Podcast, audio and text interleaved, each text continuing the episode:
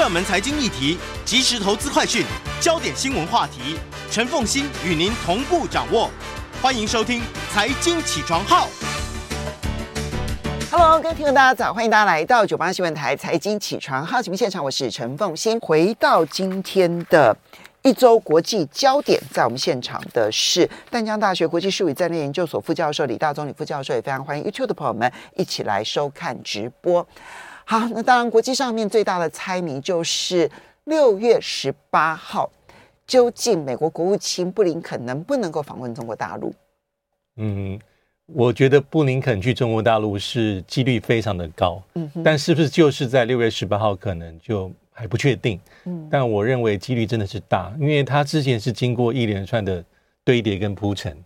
呃，很明显从五月份十号、十一号，苏利文跟王毅。在维也纳谈了大概十小时，那后来报上也披露说，在五月中旬的时候啊，中情局局长伯恩斯有密访中国大陆，再加上这个二十一号，这个拜登在 G7 不是有特别讲一句话，说他认为大家很很快可以看到，很快会解冻，会解冻。他讲这句话之前，其实王毅跟苏利文已经见过面，见过面，对。然后二五二六，但王文涛商务部长去美国，还是主要主要是 APEC 峰会。APEC 的一些部长级会议，然后六月三号，中国大陆新的驻美大使谢峰也见了这个美国财政部主管国际事务的副部长。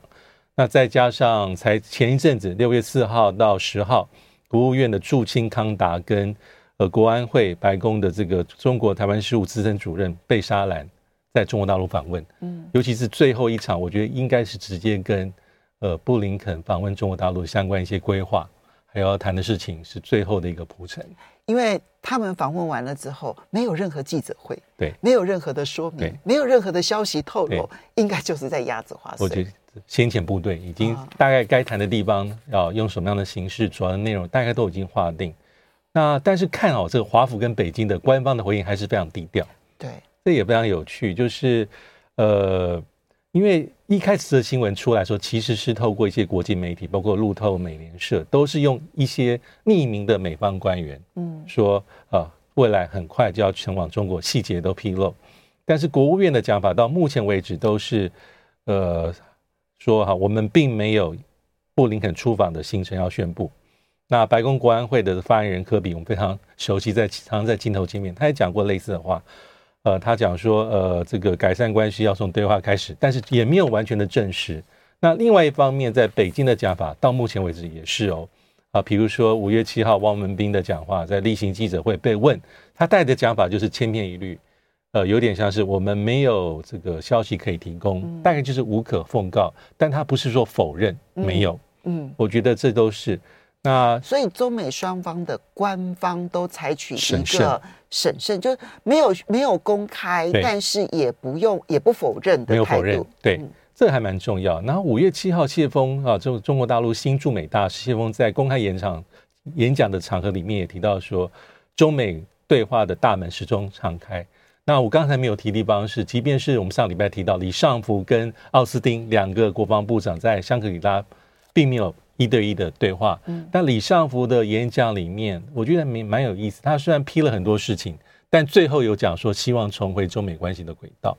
意思是说他还保留一些些的余地，他并没有把这东西完全空间踩死。所以我觉得机会是大的。但是老实说，就算六月十八号碰面好了，去中国大陆好了，那二三四五其实也就四个月，嗯，四个月基本上也就是接回本来要发生的原点了。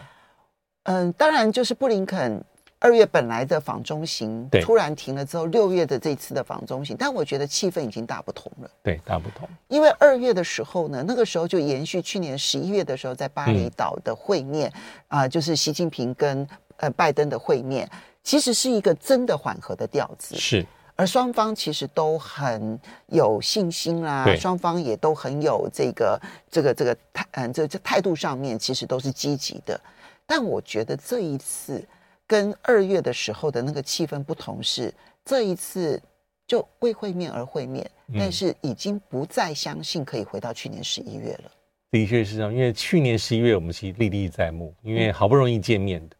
呃，拜这个呃拜登跟习近平，然后见面之后所释放的讯息就是有些地地方要做，不管是布林肯要去中国大陆访问，当时可能讲一月，后来证实是二月，还有要重启气候变迁的对话，等等等等，一切要往前推进，就是底部已经打起来了，那往前稍微要修补。那的确是经过气球事件，我觉得气球事件是一个很重要的伤害，但老实说，它有它的内部基础，就是为什么一个气球事件可以让整个美国国内群这个群情反应这么激烈，尤其是国会两党的议员，他逼着拜登，你必须。要做这些动作，已经影响我们国家安全喽。你怎么还要派我们国务卿去中国大陆访问？嗯、所以他不得不说，那我是暂停。嗯，那这个氛围到现在啊，就算的确是，就算布林肯去，也很难，也很难完全恢复到去年的气氛了。所以就在传出来布林肯即将访问中国大陆的时候，突然有一位美国官员，而且我相信他够权威。他如果不够权威的话，不会美国媒体就我们在媒体这么久，对，你要。去 follow 别人的新闻，总要有一个相对权威的消息，否则的话，我都已经不是独家了，我还要去证实别人的消息。就是从《华尔街日报》开始，然后说中国大陆在古巴设窃听站啊，然后窃听美国的机密啦，影响非常的大啦，等等等等，俨然又要烧成一次气球事件，有没有可能成为另一个愚蠢的气球事件？我觉得这个事情真的非常耐人寻味，主要是时间点。六月八号，《华尔街日报》开始新闻出来之后，很多美国媒体跟进。那里面内容就是说，哈，中国大陆在古巴建设所谓的监听站，很多的一些措施，而且支付古巴是几十亿美金作为回报。然后他描绘了很多哈，比如说这监听站可以监监听到美国的一些情报的搜集啦，不管是邮件啦，哈，这个。呃，电讯的资料啦、电话啦、卫星数据都会被吸取。但是呢，这个消息出来之后，其实哈，呃，我觉得，因为他都是说引用匿名美国官员的一些资料，这其实非常耐人寻味。因为回想上一次在二月初开始所铺陈的所谓的间呃间谍气球事件，一开始也是类似，嗯，但是那时候是从美国民间的一些研究机构有一些东西，然后很快。这个一发不可收拾。那这一次其实可以看到，美国拜登政府的回应是非常非常谨慎。我觉得他主要的考量地方是哈，呃，第一个看他官方的回应是二十四十八小时内，官员的讲话是有一些微调的。嗯，因为一开始他是说，呃，六月八号白宫这个发言人科比刚刚所提到，他是先否认，然后就说，哎，报道不是很正确。嗯，四十八小时之后，他的讲法呢是说，这啊。所谓的监听站、监听的设备跟强化，这不是新的发展，而是持续进行式。那我们早已知情，其暗示说我们都有在掌控当中。而且他特别讲，在拜登总统在二零二一年一月二十号就任的时候，我们的拜登政府官员就已经听取相关的简报，是中国大陆全面性在全球在扩展它的军事跟情报的触角，而不只是古巴，全世界各地。而且所以意思就是说，这不独特，不独特，而且是他从二零一九年就在做。那二零一九年是川普，川普意思是说，他有意思是说哈，是你在你的任内并没有办法做好这些事情。嗯，那我我接收我上台之后，这个事情持续存在，但我们都在掌握当中。嗯，所以要说有事情的话，也是你，最早是在你任内就有，那我没有，所以有点是我觉得是在淡化这个事情的敏感度。嗯。那要确保，我觉得主要目标是不要再横生枝节、重蹈覆辙，因为有前车之鉴，不要让布林肯去大陆的安排再一次节外生枝。我们假设这一次因为这个监听站的事件再烧起来，那美国民意、媒体甚至国会有一些比较激烈的反应，让布林肯又去不了，其美中关系就真的有很大的问题。目前看起来，这个事件有机会烧起来吗？我觉得目前看起来是还。不像上一次，嗯，因为上次是很明显，那个消息出来之后，我觉得不管是民主党、共和党的议员，都在国会给拜登政府非常非常大的压力，嗯，那其实当时也类似，因为拜登政府，我记得他还讲过说，其实类似的事件呢，意思是也不是只有这是第一次，其实早在几年几年就有就有，所以这一次我觉得这也是个观察点，但到目前为止，我觉得还没有看到上一次，呃，对，呃，布林肯的这个行程有。很明显的伤害，嗯，因为上次是拜登政府没有办法，嗯，他必须得做，所以很多时候是内政跟外交是连为一体的，所以呃，要对中政策强硬，其实它后面是有一些它的基础，跟我们讲民意的沃土去支撑它这样的力量。好，那当然这种就是这种就是妖魔化中国大陆，然后不让中美交往的这一种声浪始终存在。对。会不会阻止？我们再观察。回到九八新闻台财经起床号节目现场，我是陈凤欣。在我们现场的是丹江大学国际术语战略研究所副教授李大中李副教授，也非常欢迎 YouTube 的朋友们一起来收看直播。好，那么嗯，当然现在布林可能不能够访问中国大陆这件事情，我自己判断成成型的几率是百分之八十。还有百分之二十的变数，好，当然这是双方审慎的原因，因为现在双方都经不起再一次的说，我公开说要去，然后又取消，他们双方都经不起了。但我认为成功的几率是百分之八十。可是呢，双方的关系会因此而改善吗？No，我觉得这都是一场秀，秀给全世界说我们还是有沟通管道的。好，那但第二个部分，我们就要来看美国跟英国的这个热络，那就是真实的热络。哈，那么苏纳克美英国首相苏纳克六月八号访问美国，然后呢跟美国总统拜登会面，然后签署了大西洋宣言。怎么看待这个大西洋宣言？又怎么去看待英美关系？对，英美关系还是一个非常重要的关系哈，因为它称为是一个国际关系的这个呃。特别关系，而且这是也是形容英美关系的专有名词。那苏纳克这次去，因为他是去年十一月担任首相，呃，但是他是第一次在白宫哈或者公开啊正式的会晤拜登。那拜登，所以我们在镜头前面看到说啊，拜登有点开玩笑说啊，见你好多次面会不会腻啊？为什么这样讲？因为可以看说哈，呃，其实他们在五月十八号广岛峰会上就碰过头。那四月十二号的北爱尔兰啊，因为北爱合议二十五周年，他们也碰过面。那今年三月三号在圣地牙哥呢，AUKUS 美英澳这个三方的这个同盟的会议也碰过面，所以代表说从三月份到现在两个人就见四次。嗯，那这一次其实我们可以知道，其实呃，因为苏纳克他还是非常的传统，我觉得他在上台之后，他外交也抓得很紧，基本上会比他以前给人家的感觉更为亲美国一些。外交政策也比较像是比较强硬保守，不管是对中国大陆或是对于俄罗斯来说，都非常的这个旗帜鲜明。嗯哼。那这一次最重要的成果，其实表面上我们知道，界面会有一些它的文件的呈现，就是所谓的大西洋宣言。嗯哼。啊，大西洋宣言用它来形容英美关系也很合理的，因为。呃，英国跟美国他们关系紧密，有历史的渊源啊，而且常常在讲大西洋联盟啊。基本上对美国来说啊，除了北美还有欧洲啊，过去还有一个是北大西洋公约组织啊，一个里面很深的一个连接啊。从二战结束之后到现在都是。那至于所谓的大西洋宣言啊，里面有好几个重点，不管是经贸和投资啊，这个无可厚非，一定会讲到这些。尤其是我们也知道，美国是英国的第一大贸易伙伴，那英国则是美国的大概是前十大，那双方的投资贸易是紧密的，没错。但这一次里面，大家外界比较看的地方是，呃，他们建立的合作领域也包括现在美国非常重视，也跟刚才所提到的这个，呃，苏利文在布鲁金斯里面的谈话有一若干是相符的地方啊，比如说关键原料 AI。洁净能源供应链、国防产业各方面的合作，尤其是像那个苏利文的演讲里面有特别提到一些呃关键的矿物，所以这一次有说哈，在这个大西洋宣言里面说启动英美的关键矿物的协议的谈判。啊，主要就是其实跟呃这几个月各国所关心的，去年美国所生效的削减通膨法相关。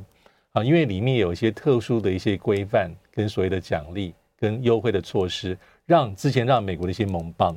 朋友，甚至包括像法国说，我们被排除在外，会对我们产业造成伤害。但这一次很明白，就是要把英国纳入，嗯，啊，把英国纳入，啊，把英国的这个洁净能源，比如说电动车电池的这个产业供应链，能够受惠于美国的这个通膨消减法里面的一些相关的规范。所以，嗯，过去我们大家所熟悉就是国跟国之间的经贸往来，对，签的就是自由贸易协定，对，啊，对。但是呢，大西洋宣言从一开始就强调就是无意走向自贸协定，对，就一开始就就明白讲哦，就美国跟英国虽然我们的贸易往来如此的密切啊，那美国是英国的第一大伙伴啊，然后呢，英国是美国的第十大贸易伙伴，但是我们无意走自由贸易路线，对他走一定是毫无意愿，对，因为自由贸易协定其实在这个苏利文上一次布布鲁金斯会议里面演讲，大概也提到类似的观点，没错。然后呢，就是嗯、第二个部分呢，就是。其实大家可以去找一下哦，就是那个苏利文哦，他在布鲁金斯学会当中的讲话，他的讲话的内容，我觉得在大西洋宣言里头完全实现，对，完全实现。就是第一个部分，先建立美国自己的生产能力，对。然后第二个部分呢，我们将部分的好朋友们一起纳进来，对。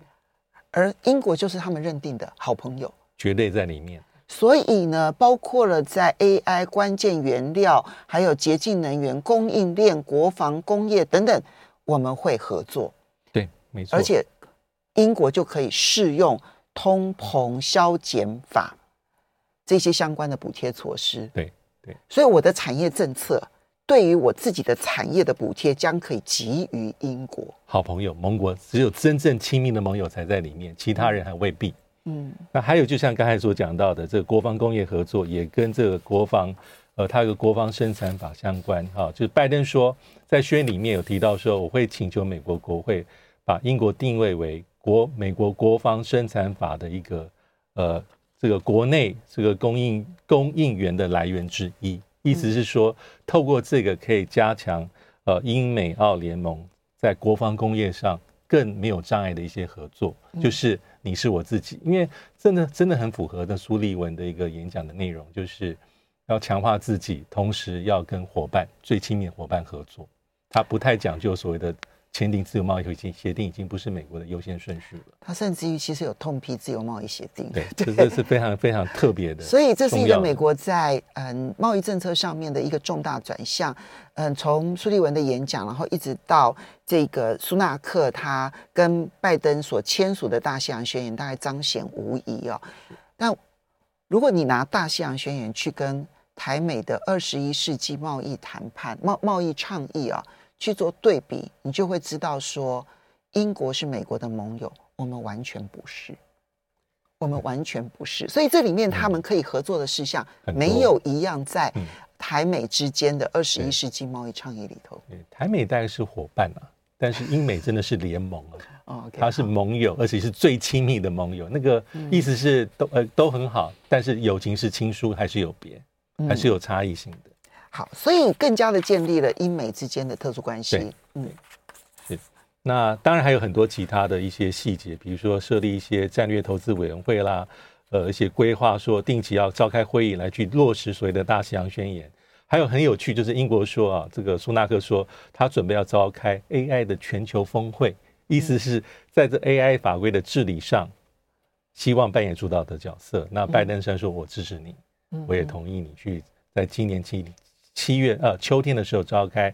所谓 AI 呃管理规范的全球性的峰会，而且这很明显可能是会排除一些他们所认定的竞争对手，嗯，包括中俄应该会被排除在外的。那其实这个大西洋宣言啊，其实这个用语是非常有趣的。我稍微再补充一下，因为其实历史上在一九四一年八月，当时的丘吉尔跟罗斯福就要在加拿大纽芬兰签署所谓的大西洋宪章。一九四一年，对。当时是在军舰上啊，这个美国的奥古斯塔号巡洋舰上会晤签署，而且美国当时还没有参战，但已经为未来哈美国跟英国规划出、勾勒出什么是好的国际秩序、国际关系建立基础。那是在八十几年前，大家还没印象。其实，在二零二一年六月份的时候，当时的拜登跟强生，英国的首相。就曾经签署所谓的他们叫新的大西洋宪章，是在八十年之后，就大西洋这个字眼常常会被英美的领导者拿来运用。那那是二零二一年六月，是为了新冠疫情结束之后英美的全球合作。那两年之后的现在又再来了所谓的大西洋宣言，又重新为英国、美国因为共同的利益、共同的视野跟历史，去打造出他们所认定的好的世界关系。不过，我觉得在二十世纪初期的时候，一九四一年的大西洋宪章哦，对，当时呢其实是全球霸权转移的时刻点，是从十九世纪的英国，它要转成由美国。对，那霸权转移常常需要打一仗，可是当时英国跟美国之间是没有打仗的，因为英国跟德国打完仗之后，英国很确定他必须依赖美国，所以他将霸权拱手让给了美国。其实，所以我觉得那个大西洋宣章某种程度是一个十九世纪的霸权，把他的霸权转让给二十世纪霸权的一次重要的宪章，跟现在的英美特殊关系已经是不太一样的概念了。对，那现在因为当然是，呃，还是美国主导的时代了啊。那英国还是站在旁边，是做一个很紧密的支持，而且真的发现，在只要梦。面临到关键议题的时候，特别能够彰显他们是一致的。虽然历史上不代表说英美关系没有僵化过或是弄凝过，有，但是比较罕见。嗯，比如说一九这个，比如说苏伊士运河危机爆发之后，其实英美关系曾经出现一些变化。当时美国是非常非常的感冒跟生气。嗯，而且是从此之后是大家确定美国的领导地位是毋庸置疑。嗯，好，接下来我们再来看到的是川普的文件门被起诉了。这件事情，哎，他他一口气被起诉了七个罪，是不是哈？然后说，如果说都判决确定的话，哇，那个是上百年呢。其实都是属于机密文件这些事情相关事情。不过我看到一个最新的调查，说将近一半的美国人认为这件事情被起诉是是政治性的，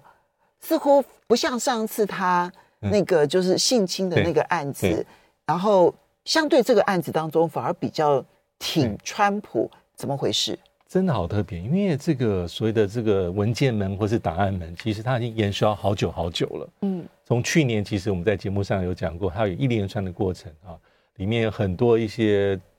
政府的动作，比如说，呃，去年有所谓的国家档案局通知国会有这样的事件，因为川普的这个他的海湖庄园里面有一些重要文件，而且一直被催，他后来。交还过去的时候，里面被发现说里面好多的所谓的被定位可能是机密文件的东西，嗯，然后才有所谓的二零二二年去年六月司法部官员去拜访海湖庄园，嗯。啊，包括有一些呃这个司法部跟国安跟反间谍相关的官员，然后呢还有一个更重要的是去年八月份的时候暑假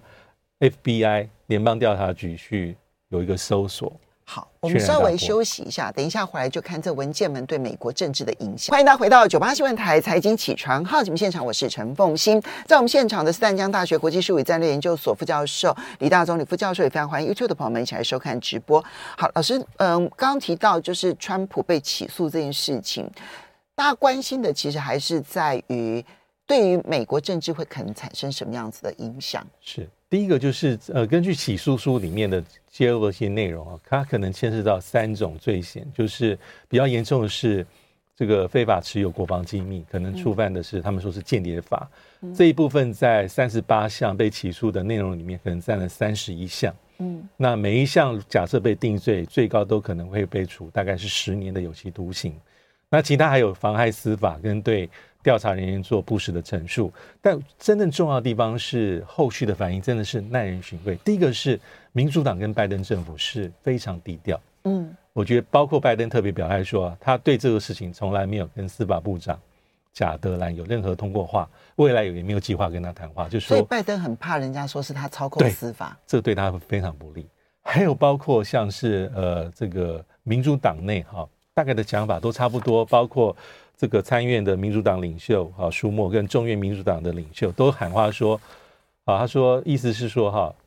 所有人都一样，包括川普，没有人可以凌驾司法规范，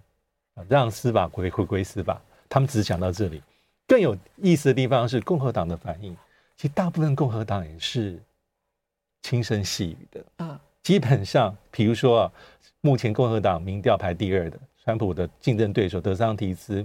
还有包括这呃佛罗里达州的州长，南卡的这个联邦参议员史考特，还有前南卡的这个呃州的州长海利，因为海利曾经是川普任内驻联合国大使，嗯，这些人基本上哈都没有对这个议题有过多的表述，都没有嗯。趁机去批判川普，嗯，基本上讲话是比较站在中间，所以他被起诉对手都不讲话，不敢讲话，因为这个议题可能会引发打到马蜂窝，就是。支持川普的人，或是本来没有那么支持川普，但是因为这个事件认为说在做司法迫害、政治打压的人，哦、可能这些人你是不能得罪他。所以，包括民主党跟共和党都认为，可能会有人认为这是司法打压、政治迫害，而并不是真的是是司法的合理案件。对。对只有一个人出来公开批判川普，但很少，就是这个前阿克色州的州长，共和党籍赫勒森，他唯一共和党里面可能说这个、哦、你川普你藐视宪法，而且对司法不尊重，你该受到你的处罚。嗯，其他都是有点精精深啊，就是或是说不太做强烈的表态。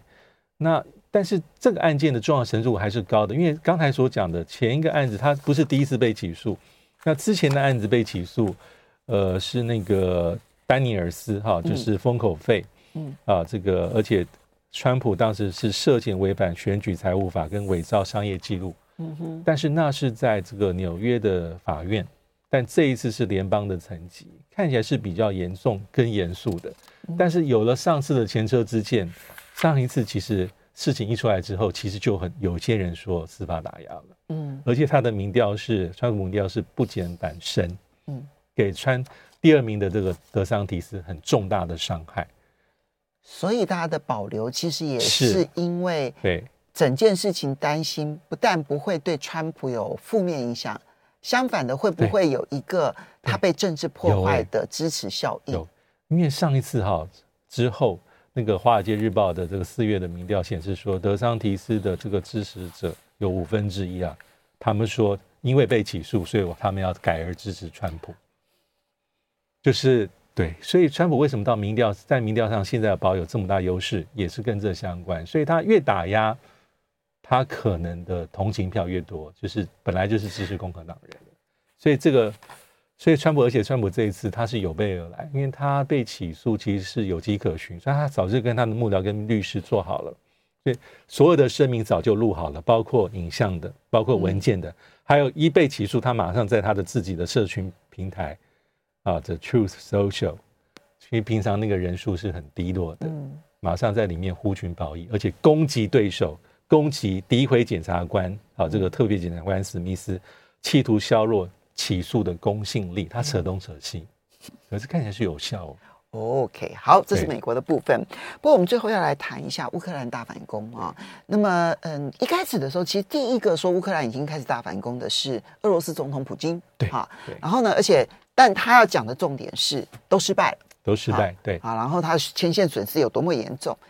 隔了一天左右的时间，泽伦斯基呢才在加拿大总理哈杜鲁道之前呢说，前面说呢，我们已经展开反攻了。所以现在已经确定的是，大反攻已经展开了。是啊，那每一天大概都可以传出一些捷报，对，对。但是你仔细去分析那些所谓的捷报，大概就是。几个村庄，那你如果知道乌克兰是如何的地广人稀的话，你就会知道那个村庄可能意义会会很有限。是，所以怎么看这个大反攻？对，因为大反攻大家就传了非常久，从五月一直讲到现在，而且一开始其实都说还是地理条件跟气候条件，就是呃这个泥泞的道路，不只是积雪退了之后，还要在上面的土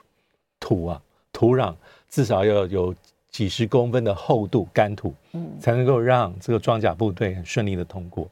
那这个时机点哈，反攻应该是确定的，因为六月八号，美国智库战争研究所我们都不陌生啊，长期追踪俄乌战争，他就说已经开始反攻。嗯，那的确九号，六月九号，普京证实